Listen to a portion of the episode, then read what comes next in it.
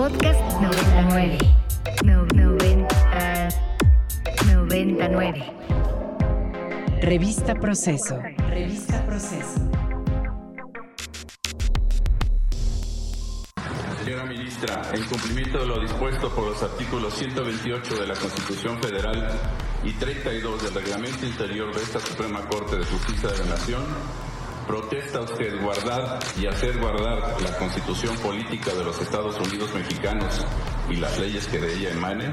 y desempeñar leal y patrióticamente el cargo de presidenta de la Suprema Corte de Justicia de la Nación y del Consejo de la Judicatura Federal que se le ha conferido, mirando en todo por el bien y prosperidad de la Unión, y si así no lo hace, que la Nación se lo demande.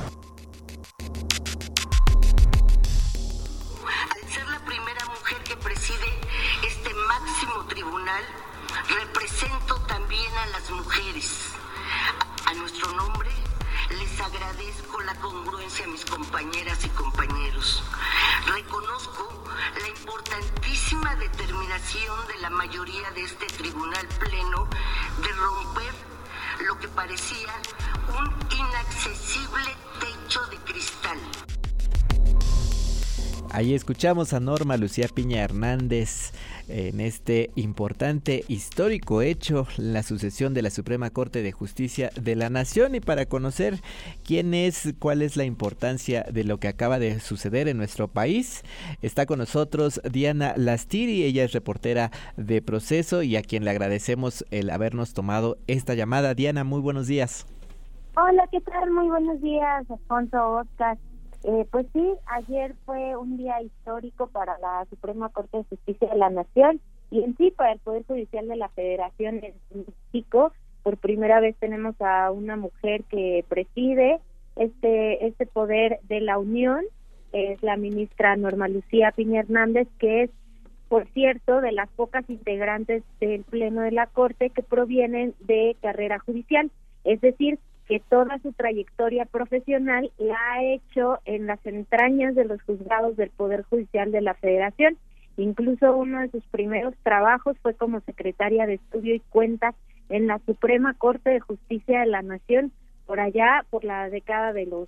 finales de los 80, a principios de los 90. Entonces, estamos hablando de una mujer que conoce al Poder Judicial de la Federación desde adentro, desde los puestos más bajos,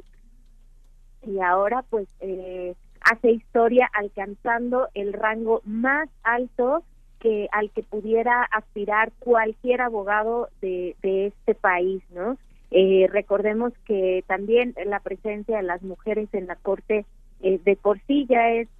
ya marca un, un cambio histórico en, en el poder judicial de la Federación, porque pues en sus primera en sus primeros años eh, la Suprema Corte era concebida casi como un club de Toby y bueno, pues además de que en este sexenio la Corte por primera vez tiene cuatro mujeres en el Pleno, ya por primera vez tenemos una, una mujer presidenta, que también vale la pena ah, eh, decir que no solo por ser mujer eh, se le da el mérito de, de, de la presidencia de la Corte, sino porque además también eh, como integrante de Pleno se ha mostrado eh, en toda su en todo en toda su trayectoria dentro de la corte eh, independiente a los poderes a los otros poderes de la unión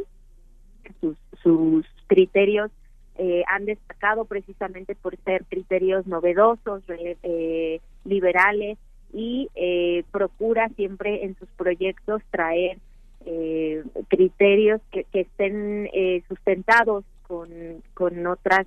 eh, eh,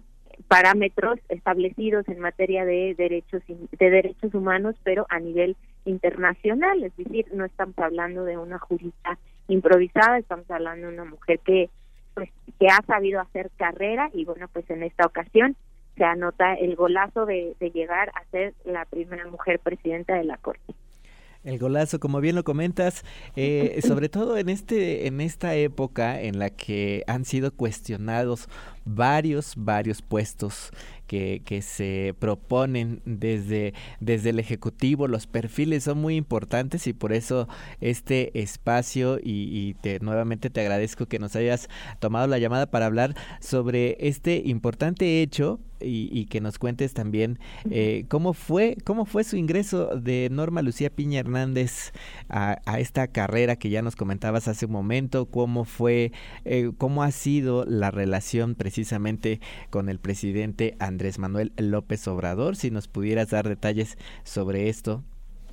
Mira, lo importante de Norma Lucía Piña es que ella llega en el año 2015 a la Corte, ella llegó a propuesta del presidente Enrique Peña Nieto y aún así eh, en esos años, en esos últimos años del sexenio peñanietista, no hubo un solo criterio de la ministra que se pudiera cuestionar por por darle favoritismo al ejecutivo, ¿no? Un, solo voto eh, que, se viera muy evidente que, que estuviera inclinada a favor de Enrique Peña Nieto o de los intereses priistas. Y en el caso de Andrés Manuel López Obrador, definitivamente la ministra Piña no tiene ninguna relación, al menos eh, eh, públicamente no se sabe ningún vínculo de la ministra con el presidente. De hecho, en, en la mañanera de este martes, el presidente eh, se, pues hizo referencia a que la ministra siempre ha votado en contra de los intereses de la 4T, lo cual a mí me parece perfectamente adecuado. y eh, pero también eh, es imprecisa esta declaración del presidente porque sí ha habido algunos temas de interés del presidente Andrés Manuel López Obrador en los cuales la ministra no ha votado en contra, pero sí ha dado razonamientos para eh, votar a favor. ¿De qué, ¿A qué me refiero? Por ejemplo, eh, aunque la ministra Piña estaba a favor de declarar que eh, la prisión preventiva de oficio entendida como una medida automática es eh, contraria a los derechos humanos, formó parte del bloque que eh, optó por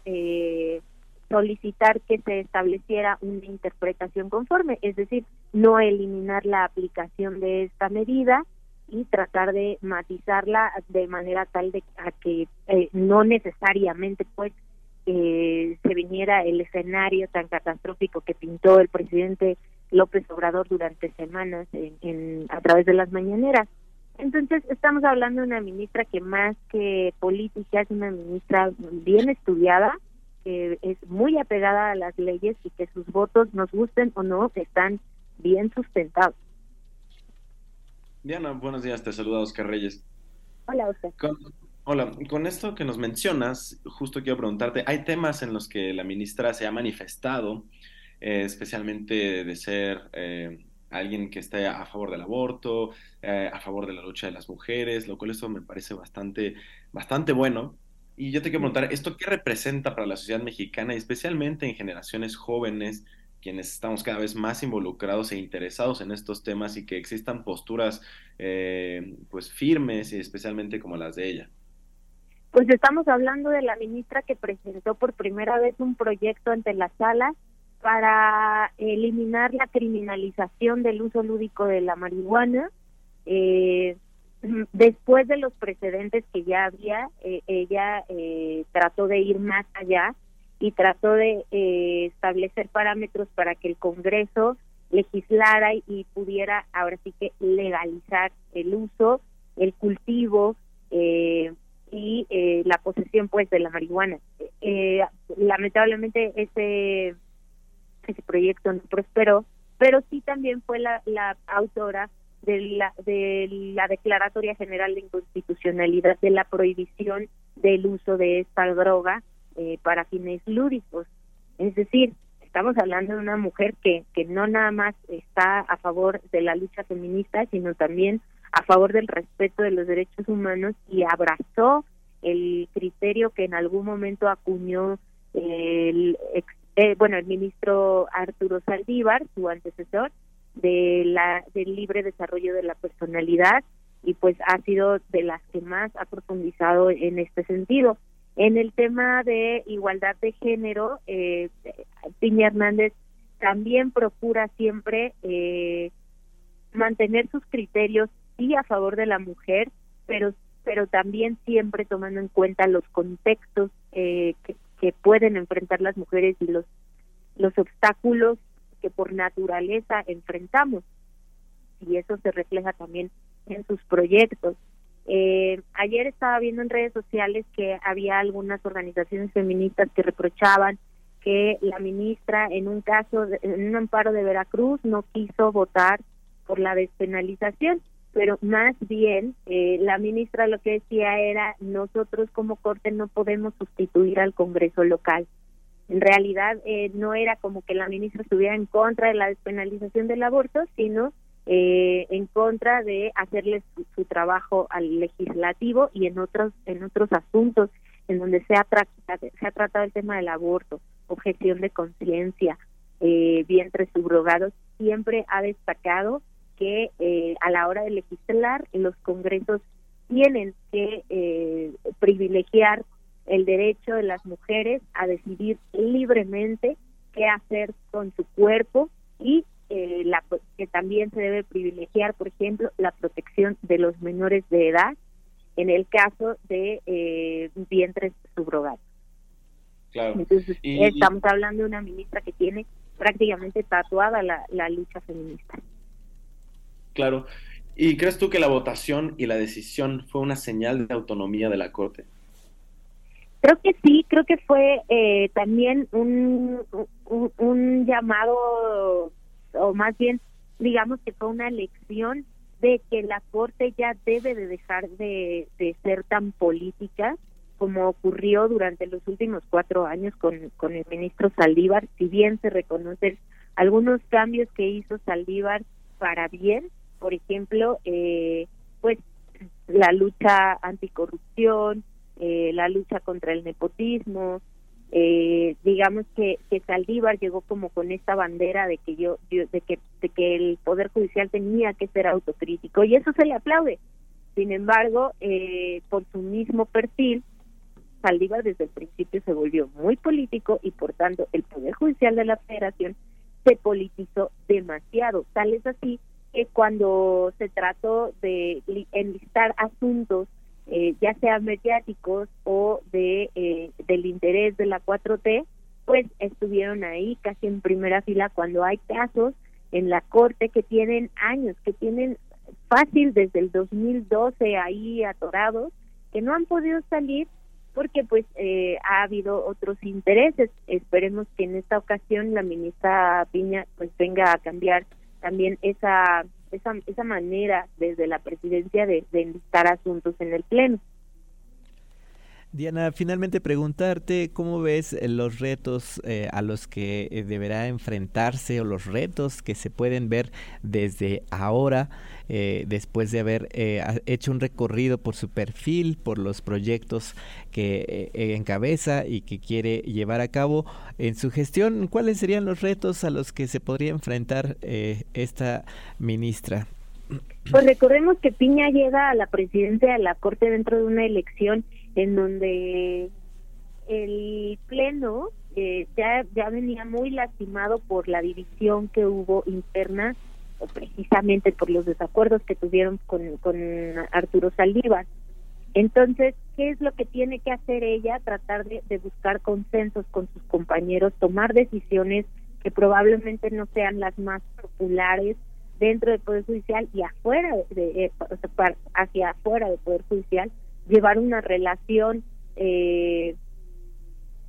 si, bien eh, armoniosa, pero no condescendiente con el poder ejecutivo. Eso también va a ser un, va a ser un gran reto porque pues digamos que Andrés Manuel López Obrador llegó a la presidencia de la República con un presidente de la Corte que, le entregó lo que quiso, ¿no? En algunos temas sí, Arturo Saldívar se, se, se, mantuvo firme, como en, en, el caso de la prisión preventiva